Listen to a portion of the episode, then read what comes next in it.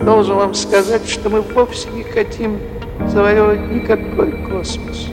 Мы хотим расширить Землю до его границ. Привет, Земля! На связи студия подкастов Red Barn. Это еженедельные новости науки и космоса.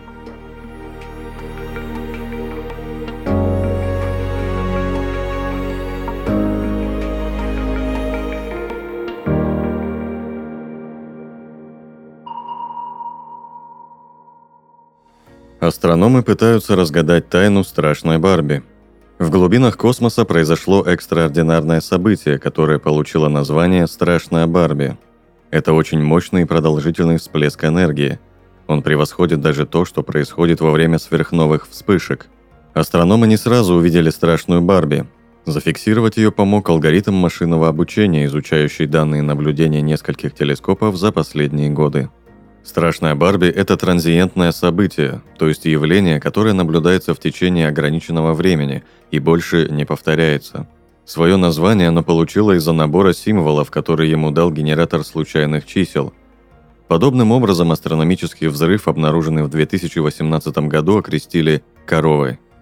Особенность страшной Барби заключается в том, что она примерно в тысячу раз ярче, чем обычная сверхновая – Кроме того, время вспышки сверхновой звезды составляет от нескольких дней до нескольких месяцев, а страшная Барби длится уже два с половиной года и не похоже, что завершится в ближайшее время.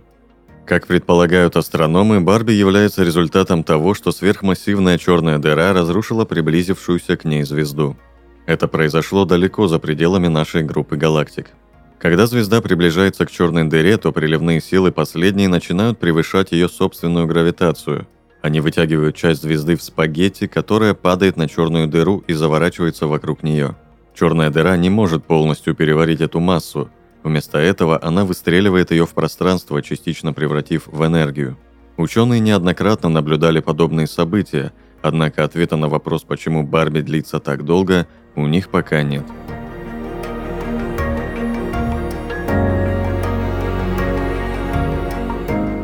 Марсоход Perseverance обнаружил на Марсе следы глубокой и быстрой реки. В рамках миссии по поиску доказательств древней жизни на Марсе ровер Perseverance исследует марсианский кратер Езеро. Инструмент Mastcam Z на борту марсохода сделал серию снимков, которые затем были склеены в панораму ландшафта Пайнстенд. На изображении можно увидеть много слоев осадочных пород, которые оставила после себя древняя река, Высота некоторых из них достигает 20 метров. Такая структура говорит о том, что река была очень быстрой и очень глубокой. Как показывает исследование, река переносила много материала с обломками пород, а чем мощнее поток, тем более тяжелые куски камней он способен переносить. История воды на Марсе имеет ключевое значение для поиска жизни. Ученые считают, что планета потеряла воду около 4 миллионов лет назад – а теперь марсоход доказал, что на планете когда-то была одна из самых глубоких и быстрых рек, о существовании которых в Солнечной системе известно на данный момент.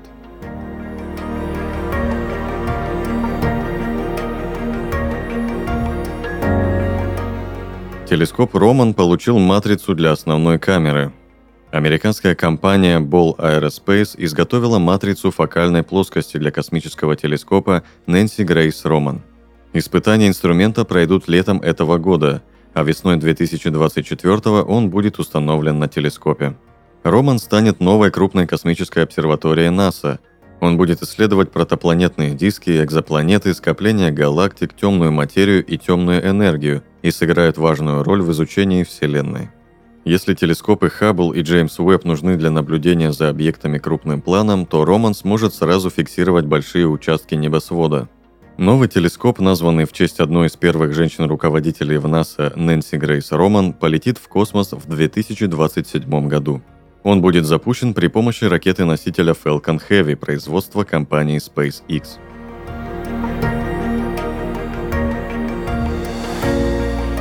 Ученые рассказали, как гелий-3 просачивается из ядра Земли наружу. Гелий очень важный для мировой экономики элемент, его используют в самых разных сферах, от науки и медицины до пищевой промышленности. А его разновидность гелий-3 – это ценное термоядерное топливо, которое позволило бы сооружать новые, мощные и безопасные для экологии реакторы.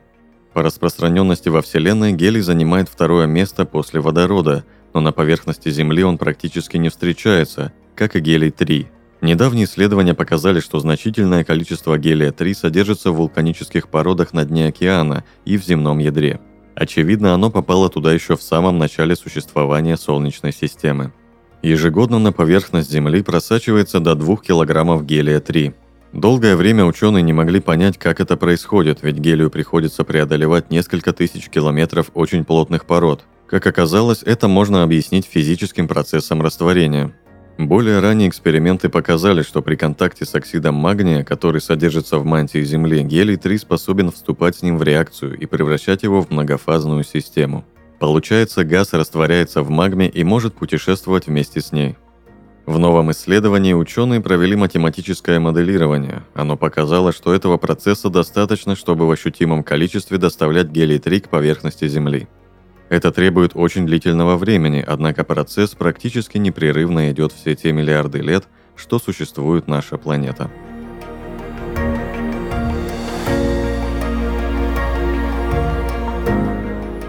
Астрономы обнаружили покрытую вулканами экзопланету. Экзопланета LP-791-18D находится в системе небольшого красного карлика на расстоянии около 90 световых лет от Земли – Ранее ученым уже были известны две экзопланеты в этой звездной системе – LP-791-18b и C.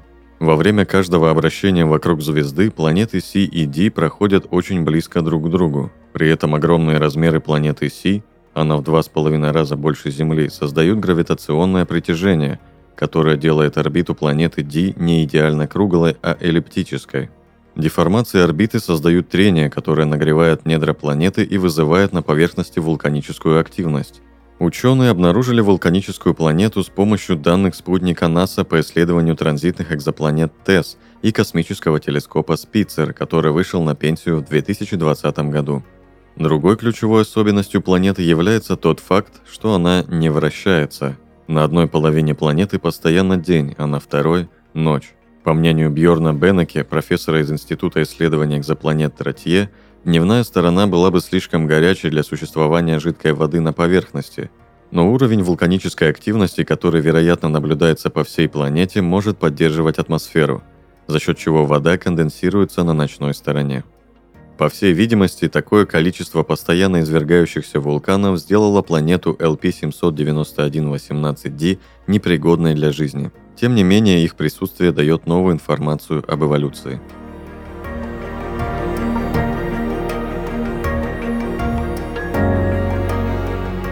Магнитосфера Земли может быть использована в качестве обсерватории гравитационных волн. При столкновении двух черных дыр или нейтронных звезд выделяется огромное количество гравитационной энергии, но даже ее обнаружить непросто – Гравитационные волны не имеют сильной связи с большинством материй, поэтому для их наблюдения требуется огромное количество чувствительных приборов. Высокочастотные гравитационные волны являются одним из объектов исследования гравитационно-волновой астрономии. Согласно стандартной модели космологии, эти волны должны были возникнуть в ранний период Большого взрыва и могли бы предоставить подробные свидетельства космической эволюции. Но в настоящее время они случайны или слишком слабы, поэтому их очень сложно отличить от фонового шума. Однако за последнее время ученые высказали несколько идей, которые помогут разрешить эту ситуацию. Один из примеров – недавнее исследование, в котором рассматривается использование магнитосфер Земли и Юпитера. Магнитосфера – это пространство вокруг небесного тела, в котором поведение окружающего тела плазмы определяется магнитным полем этого тела. И Земля, и Юпитер обладают мощными магнитосферами, Частично благодаря магнитосфере мы защищены от таких явлений, как солнечные вспышки. Команда рассчитала спектр и интенсивность фотонов, которые могут быть произведены магнитосферами Земли и Юпитера, и сделала следующие выводы. Наблюдение за эффектами высокочастотных гравитационных волн возможно, если запустить специально разработанные космические аппараты на орбиту вокруг Земли и Юпитера, то можно обнаружить фотоны, вызванные гравитацией. Более того, объединив наблюдения с Земли и Юпитера, астрономы смогут точно определить источники гравитационных волн, так как между обнаружением на Земле и Юпитере существует временная задержка.